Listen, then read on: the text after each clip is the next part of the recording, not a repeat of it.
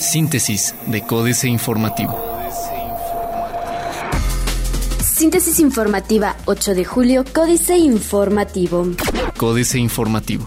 El municipio no está satisfecho con los resultados en materia de seguridad, dice Marcos Aguilar. Marcos Aguilar Vega, presidente municipal de Querétaro, indicó que el municipio no está satisfecho con los resultados de seguridad después de que se dieran a conocer los datos de la encuesta nacional de seguridad pública urbana ENSU del Instituto Nacional de Estadística y Geografía que indica un aumento en la percepción de inseguridad en la demarcación. El edil capitalino señaló que uno de los principales retos en materia de seguridad ha sido recibir a la corporación con un estado de fuerza disminuido respecto al tamaño de la población.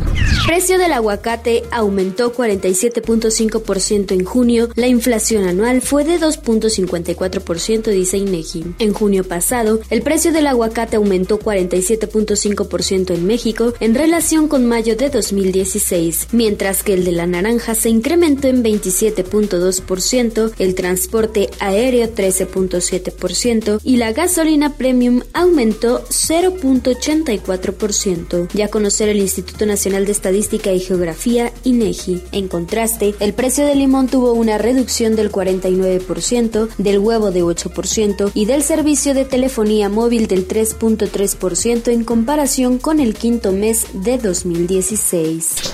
Marchan maestros contra la reforma educativa federal en Querétaro. Cientos de personas, entre comerciantes, maestros en contra de la reforma educativa e integrantes del sindicato de telefonistas se manifestaron por sus intereses en contra de las autoridades locales y federales en una marcha que partió del monumento al maestro en Avenida del Parque y concluyó en Plaza de Armas Centro Histórico. Sin importar la lluvia y cubiertos con impermeables y sombrillas, los ciudadanos emprendieron el camino cerca de las 6.30 de la tarde de este jueves 7 de julio, acompañados de manifestantes de otros municipios del estado. Caída de árbol en el Cenea por causas naturales, dice especialista. La caída de un árbol en el jardín Cenea durante la madrugada de este jueves 7 de julio se habría debido a razones naturales, de acuerdo con un estudio elaborado por el biólogo José Pedro Trejo Pérez de Gaia Consultores Ambientales, el cual fue solicitado por la Secretaría de Desarrollo Urbano y Obras Públicas SEDUR. De acuerdo con el reporte de las autoridades, luego de la precipitación pluvial que tuvo lugar en la ciudad de Querétaro durante la madrugada, un ejemplar de la especie Ficus, Ficus se debilitó y cayó al suelo en el jardín Cenea, por lo que la CEDOB solicitó un dictamen especialistas en la materia para determinar el motivo de su caída. Diario de Querétaro. Quitan 140 millones de pesos a política social. Recorte de 140 millones de pesos será el que sufra el programa Hombro con Hombro, reconoció Agustín Dorantes Lambarri, secretario de Desarrollo Social, el equivalente a casi el 50% del dinero entregado por la Federación. Esto derivado de los ajustes presupuestales que realizará la Secretaría de Hacienda y Crédito Público para el resto del año, lo que se traduce en una reducción del 40% a la bolsa total que afectará a los 18 municipios para el programa de infraestructura indígena con recortes de entre los 30 y 50%. Anuncia Curi 10 nuevos desarrollos. Monitorean usuarios, transporte público. Cuarto de guerra, pajaritos. Se llama Antonio Sánchez Mendoza y es jefe de la unidad de análisis de la Secretaría de Seguridad Pública Municipal por encargo del fiscal autónomo Alejandro Echeverría. Se fue de la Secretaría de Seguridad Pública después del balconeo al capitán galán Héctor Benítez y regresó justo ahora como jefe por servicios prestados con cámaras y micrófonos. Aguas, y no son las de mayo. Plaza de Armas. Plantón seguirá, dice Frida. Van contra trata. Falta agua en San Juan, dice Japam. El corregidor. Embarga Mauricio Curi a exalcalde de Corregidora. El municipio de Corregidora embargará una propiedad del exalcalde Carmelo Mendieta una vez inscrito el procedimiento en el registro público de la propiedad, aseveró el secretario de Finanzas de Corregidora Gustavo Leal Maya. El embargo se estaría concretando esta semana por la omisión del pago de una multa de 207 mil pesos interpuesta al exfuncionario por no realizar su declaración patrimonial. Asociación Mexicana de Profesionales Inmobiliarios presentará iniciativa contra fraudes inmobiliarios. PRI cumplirá en tiempo pago del predial, dice Mauricio Ortiz Proal. Descarta gobierno amenazas contra comerciantes. Noticias. Dialoga Francisco Domínguez Servién sobre seguridad con Airbus Defense. Reforma. Restará Producto Interno Bruto el evitar déficit fiscal. El gobierno podría alcanzar el superávit primario en las finanzas públicas del país el próximo año, aunque en el intento alertargará aún más el crecimiento económico, señalaron especialistas. En las últimas semanas han surgido voces que piden a Hacienda controlar el déficit de su gasto, entre ellas las del Banco de México. Enfrentan empresas crisis de talento.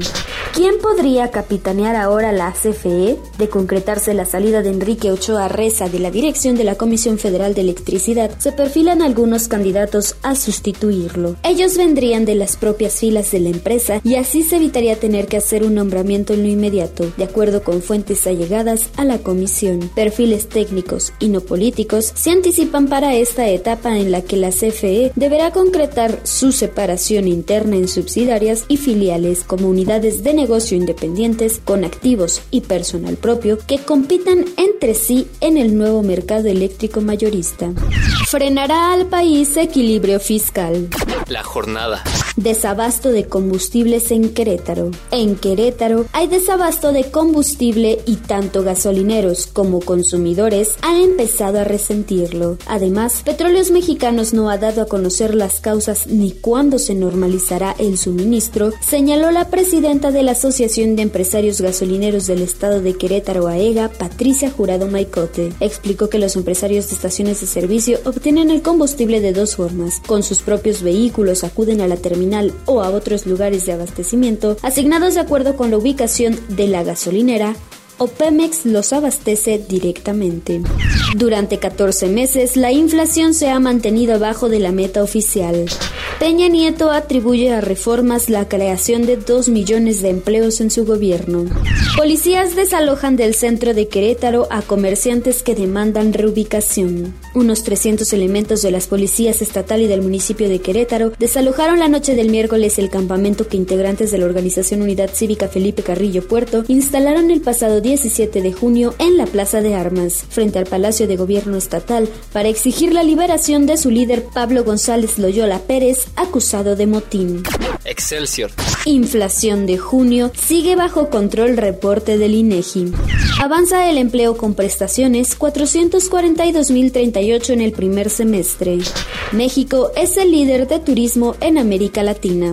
Informalidad frena la inclusión, prefieren las tandas. Los bajos niveles de inclusión financiera que prevalecen entre la población en gran medida están relacionados con un problema de demanda y no de oferta. Como consecuencia de los niveles de informalidad en la economía, determinó BBVA Bancomer en su reciente análisis sobre la encuesta nacional de inclusión financiera. Para BBVA Bancomer existe un problema de autoexclusión, pues un alto porcentaje declara no tener una cuenta por no necesitarla, no interesarle o preferir otro medio de ahorro.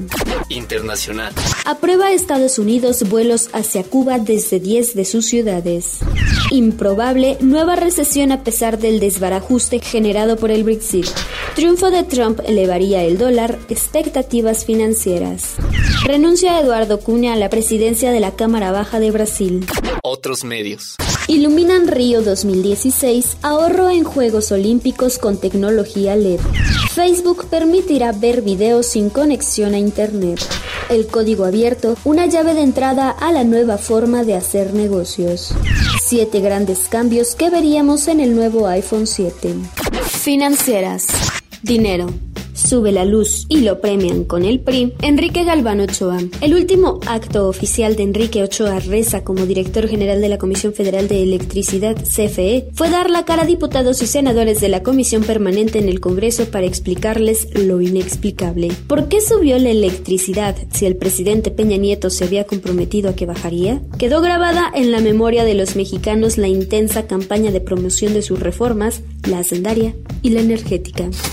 México S.A. Empleo. Triste realidad, Carlos Fernández Vega. Visto desde las alturas del Olimpo presidencial, la cifra sobre generación de empleo formal en el país es buena.